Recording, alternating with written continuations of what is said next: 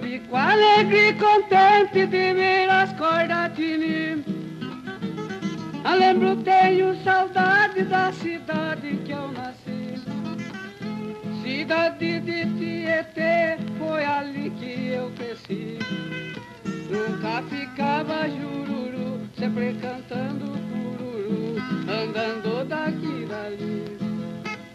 Também me lembro dos velhos que com ele eu aprendi. O velho Sebastião Roque, Zé Ilha e João Davi.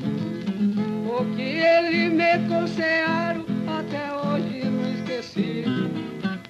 Eu sou um dos cantadores, por todo lugar que eu vou, sei entrar e sei sair. Meu amigo Tito Silva, do seu lado eu quero ir. Tudo que eu cantar pra você, você tem que resistir. Fazer verso direito pro seu nome não cair. Porque eu sou preparado, onde eu já tenho andado, até hoje não perdi. Hoje eu vou tirar seu couro e eu vou mandar curtir. Vou mandar fazer uma blusa pra no dia do frio vestir. Se algum vir me perguntar, coro do que esse aí? Esse é coro de um cantador que outro dia me abusou. O coro dele tá aqui. Meu amigo Dito Silva, agora vou despedir. E peço muita desculpa se acaso lhe ofendi. Perguntou se está doendo o lugar onde eu bati. Esse é apenas foi um treino. Se acaso tiver doendo, faça risco e vá dormir.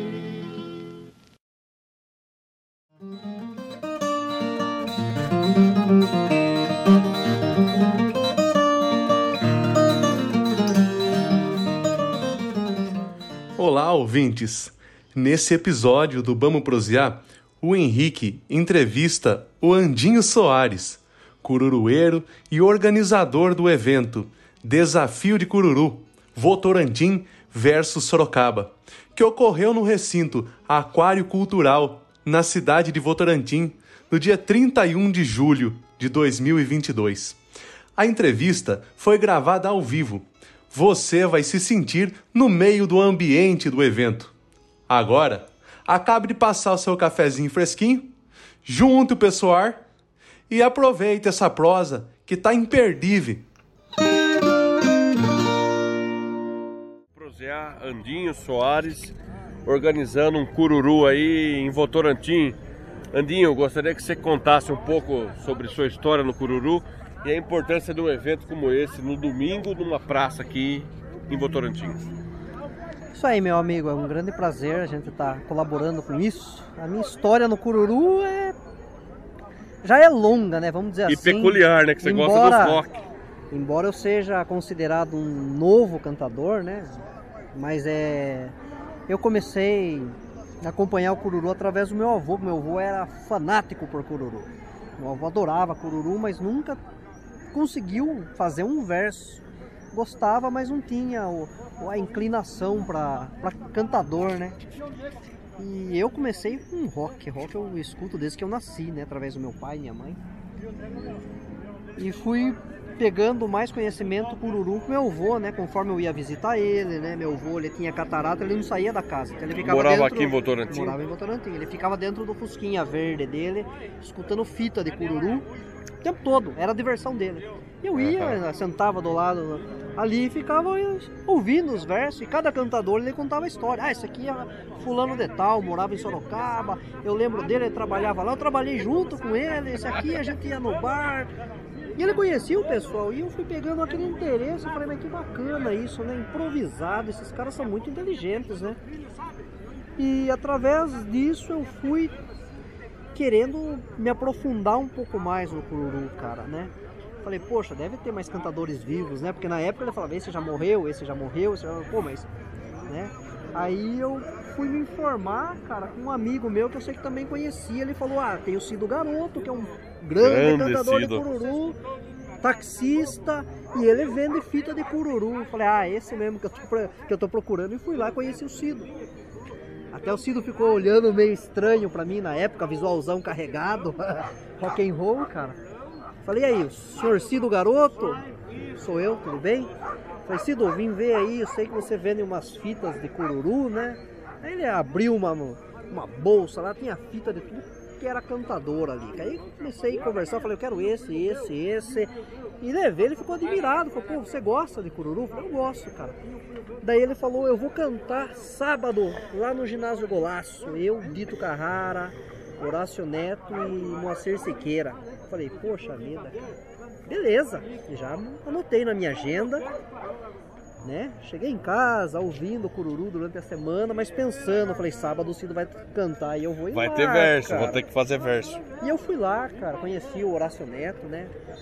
Conheci os cantadores e tal, cara, e fiquei admirado com aquilo. Eu ia nos cururu, tirava foto, né? Daí eu comecei a filmar cururu. Aí eu comecei a arriscar fazer uns versos, né, cara? Até que entrei no meio da galera. Eu fui, eu começava a assistir os cururus aqui, escutava a Rádio Cacique e o Darcy Aham. Reis, o falecido Darcy Reis, falava: hoje tem cururu em tal lugar, hoje tem cururu em tal lugar. Ia ter um cururu em Votorantim, no bar do Serginho. Falei: eu vou lá assistir. Peguei lá, abri minha cerveja, fiquei esperando. Faltou um cantador. Nosso amigo Paulinho Pio não foi. Falei: meu, Daqui Paulinho Pio mim. não foi. Peguei e falei pros irmãos Mariano. Falei: meu, Paulinho não veio? Não veio. Eu falei: então eu posso cantar no lugar dele? Peguei e falei pros irmãos Mariano: deixa eu cantar cururu. O pessoal achou que eu tava brincando, né, cara? O pessoal achou. Ah, é... O cara tá querendo aqui no bar, cara. E daí o Arlindo é muito bom. Eu falei, não, deixa ele cantar um verso aí pra gente ver, cara. E foi o primeiro cururu que eu cantei e deu muito certo, cara. Deu muito assim, né? O pessoal ficou admirado, até eu, né? Eu não imaginava que eu fosse conseguir, né? Tava nervoso, mas saiu legal o cururu e o pessoal gostou, né? Até que pegaram o meu contato e quando ia ter cururu o pessoal me chamava, cara. Comecei a ir, né, tal. E aí fui me engranando, conhecendo o pessoal, tal, até hoje. Viu, Andinho? E conta um pouco da sua participação em promover um evento pra juntar essa galera, Dito Carrara Não, e assim, cara. Eu porque- já tenho assim uma certa experiência no rock underground. Há 30 anos eu organizo eventos com bandas undergrounds de, da, Você região. sabe o que é organizar evento com Sim. quem não vende, né? Sim, sim, sim, justamente. Bandas undergrounds do Brasil todo eu conheço. Inclusive já trouxemos banda da Alemanha, banda grega, banda americana tocar aqui no Aquário Cultura, através do Palco Livre. Mas o Cururu, cara, é uma coisa bem diferente, cara. É uma. São todos. Cara, é difícil de explicar assim, cara, essa relação que a gente tem, mas todo mundo é amigo, cara. Todo mundo se respeita, todo mundo um tem admiração pelo trabalho do outro. Isso é bacana pra caramba, cara. Essa união do Cururu é muito forte, né? Embora a gente vê o pessoal no palco brigando, um xingando o outro, outro se defendendo, mas tipo, acabou ali, a gente sai tomar uma cerveja junto. Tá e tudo é, certo. Vai, cara. É, porque a gente sabe que isso em cima do palco é uma coisa, ninguém tem amigo. Mas a gente desceu do palco. Andinho, deixa eu fazer uma pergunta sobre o Cido, né, cara? Porque o Cido, Cido Garoto era um cara que era quase que o responsável por guardar essa coisa toda. Será que ele passou a bola pra você, cara? O que, que você acha Ah, sobre as pessoas, assim, pra ajudar a coisa a manter, que nem você promoveu um evento hoje com essa galera? Sim, o Cido era uma pessoa que articulava tudo, né, cara? O Cido era muito inteligente, foi uma pessoa muito inteligente, muito mesmo. E eu aprendi muito com o Cido Garoto, cara. O Cido, a gente montou um, um grupo, né, um time. Era eu, Cido Garoto, Dito Carrara e o Rubens Ribeiro e o Rubão. violeiro era o nosso Carlos Caetano. né? Hoje ele não está presente porque não está muito bem de saúde. Mas aí o Cido montou uma equipe, um time e a gente viajou por todo lado junto, cara. Até muita gente questionava o Cido, falou, ah, Cido, mas que panelinha é essa? Aquela não é panelinha, a gente tá indo, a gente tá levando o Cururu adiante, não estamos cantando pro público de Cururu. A gente tá levando o Cururu para quem não conhece. Pra fora do Cururu. Então, para você fazer esse tipo de serviço, o Cido falou que precisava de uma equipe.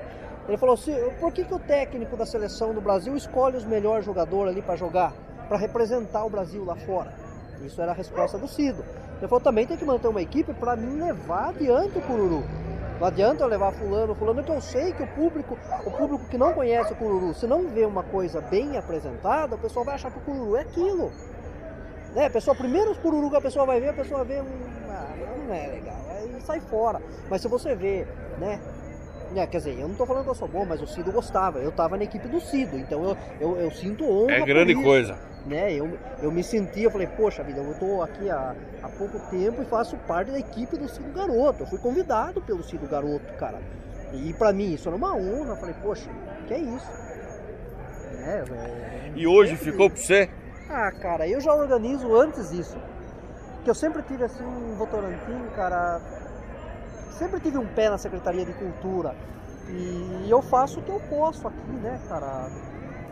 Para fazer, eu já fazia aqui em 2002, 2003, comecei a fazer, depois muda governo, muda tudo isso, a politicagem, o cururu acabou, né? E voltamos agora, né, com força total, cara. Estamos aí, pretendo, espero que esse seja o primeiro de muitos ainda. Legal. Eu agradeço, Andinho, pela conversa cara, e pela meio... força.